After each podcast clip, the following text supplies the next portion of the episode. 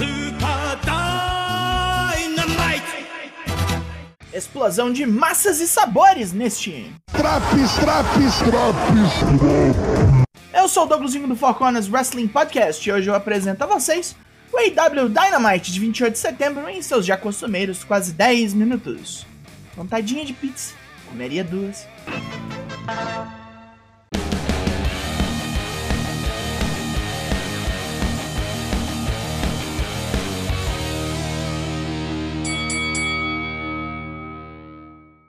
Arrombamos a porta do Dynamite na Filadélfia com um bando de arrombados. Chris Jericho e sua corja, Jericho Appreciation Society, todos vestidinhos de roxo. É uma festa pelo título da Ring of Honor, conquistado pelo louro roqueiro, e tem até Luigi Primo, o wrestler pizzaiolo, rodando massa e trazendo uns discão para eles no ringue. Jericho nega pizza ao público e logicamente fala bem de si, pois deu uma exposição absurda pro título da Ring of Honor, mais do que qualquer um dos últimos campeões. Hoje ele defende o título contra Bandido e promete um lutão. Ele também louva o campeão Pure Rules da Ring of Honor, Daniel Garcia, e ele dá de presente um chapéu roxo horrível. Garcia fica puto e bate em Luigi para acabar com essa palhaçada toda. Garcia está prestes a desabafar e Jericho impede, mandando ele pensar bem no que vai dizer. Jericho pergunta ao garotão de que lado ele está. Ele é um sports entertainer ou um pro wrestler? Brian Danielson vem pra rampa antes que ele responda. Brian assegura o menino de que ele pode responder como quiser, sem Jericho o forçar. O roqueiro arrombado se revolta com Brian tentando roubar sua propriedade. Garcia fala que não é de ninguém e se pergunta exatamente o que é entretenimento esportivo. É entretenimento? É divertido bater no pizzaiolo? É divertido meter a mão em Jericho Sammy Guevara? Porque são dois putos? A Tio Pornô se revolta com seu filho, que por um ano apoiaram quando ele não tinha nada. Pra ele trair a facção pra um merda feito Brian, assim? Matt Menard ameaça Brian, que eu disse que ele pode ter uma luta com quem ele quiser para abrir o programa.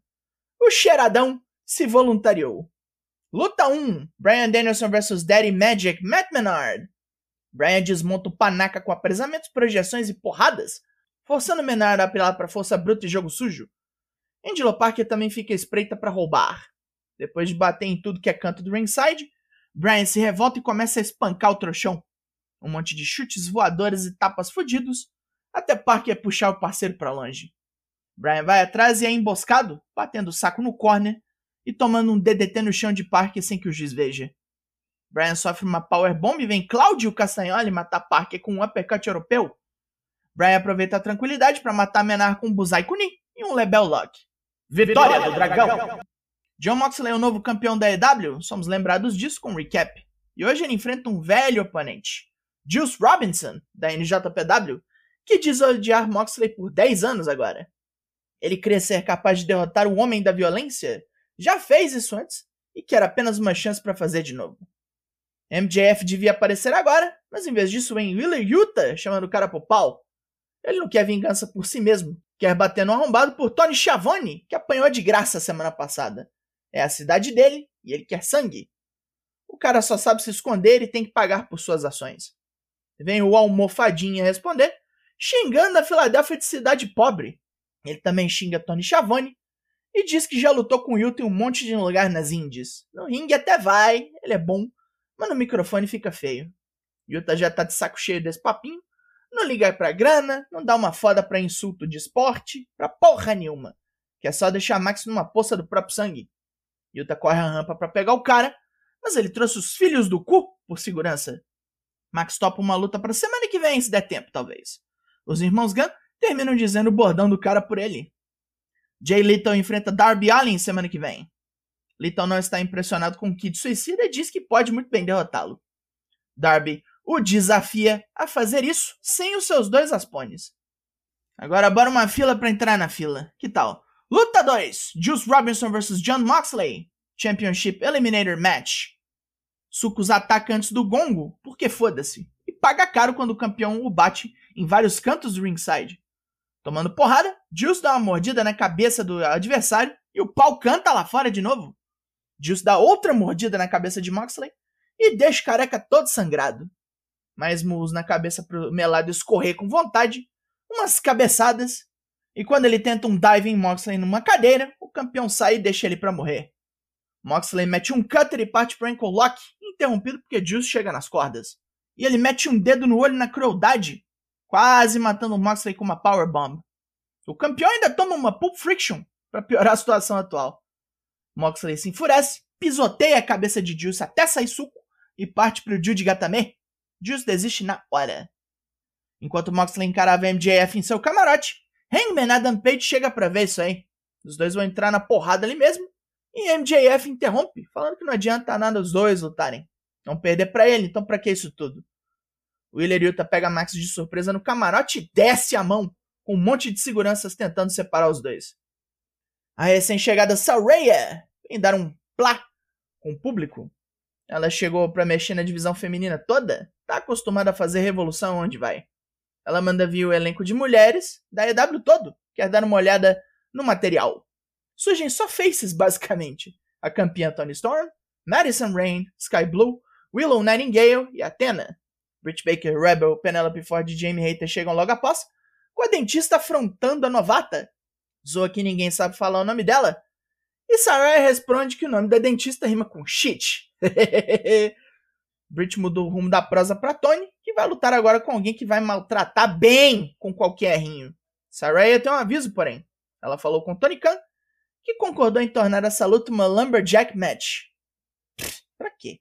Luta 3: Serenity vs Tony Storm. Lumberjack Match pelo título feminino da EW. Com a ajuda das vilãs, Serena apavora Tony com umas pauladas bem biscoito fino. Tonha sai dessa fria e marreta a fessora com um monte de cotoveladas. Tony é capturada num apresamento doido lutando para sair. Jamie Hater a puxa para fora do ringue na sujeira e é perseguida por Willow Nightingale. Na volta, Tony é pega no Serenity Lock, na merda para escapar de outra dessas, e no desespero enfia um Storm Zero. Serena sobrevive e Tony decide ligar o modo foda-se. Mete um Storm Zero da segunda corda. Esse aí funciona, porque também não tem como, e a fessora faleceu. Os Acclaimed comemoram a posse dos títulos de tag, prometendo uma festa semana que vem e um desafio aberto no Rampage. Keith Lee surge para ameaçar Billy Gunn, que se meteu na luta e custou a ele o Swerve os cinturões. Vai ter volta, vai ter volta. A Private Party está infeliz, berrando com Andrade e o ídolo por não terem lutas marcadas como Butcher e Blade. Andrade não lida com os empregados e manda o assistente José chegar nos dois. E é o que ele faz, esse puxa-saco safado, mandando os dois entrarem na linha ou sendo demitidos. Matt Hardy vem todo arrependido ainda, pedindo aos dois perdão mais uma vez. Ele também diz que se os dois saírem da facção do mexicano, ele quer mais uma vez ser o manager deles, para fazer certo e elevar as carreiras dos dois. Luta 4: Ricky Starks vs Eli Isom. A luta mal começa e Starks enfia um Spear com turbinas instaladas, completando o serviço com o Rochambeau. Deu nem pra esquentar o assento. Jungle Boy Jack Perry está puto. Foi atacado pelas pessoas de quem mais gostava no momento de uma de suas maiores vitórias na carreira. Ele se refere a ter vencido Ray Phoenix sexta passada no último Rampage e ser atacado por Christian e Luchasaurus logo depois. O velho arrombado e o dinossauro querem guerra? Vão ter. Jungle Boy vai caçar os dois. Hora de ver um arrombado no Main Event! Luta 5, Bandido vs Chris Jericho, pelo título mundial da Ring of Honor. Jericho começa na putice, mostrando o dedo do meio para Bandido, que mete-lhe uma bifa na cara. Jericho perde a compostura, sendo pego por golpes potentes do mexicano, que o levanta com uma mão e depois aplica um vertical suplex, deixando o louro suspenso de cabeça para baixo por mais de um minuto. Jericho ainda toma um frog splash e fica mouse, mas reverte um segundo ataque aéreo num cold breaker, explodindo o nariz de bandido que sangra por baixo da máscara. Ele vem raivoso com um Sunset Bomb e um Crucifix que ganha dois na contagem. Bandido acerta o X-Knee e o 21 Plex, que por pouco não acabam com a luta. É hora de Jericho roubar e ele mexe na máscara do adversário, encaixando um Lion Tamer para continuar com o título. Vitorioso, Jericho declara o início do Ring of Jericho, dizendo que vai matar todos os envolvidos com a organização, lutadores, comentaristas, locutores, não vai sobrar um. E ele começa pelo locutor Bob Cruz, que está no ringue, e toma um Judas Effect de graça para terminar o programa.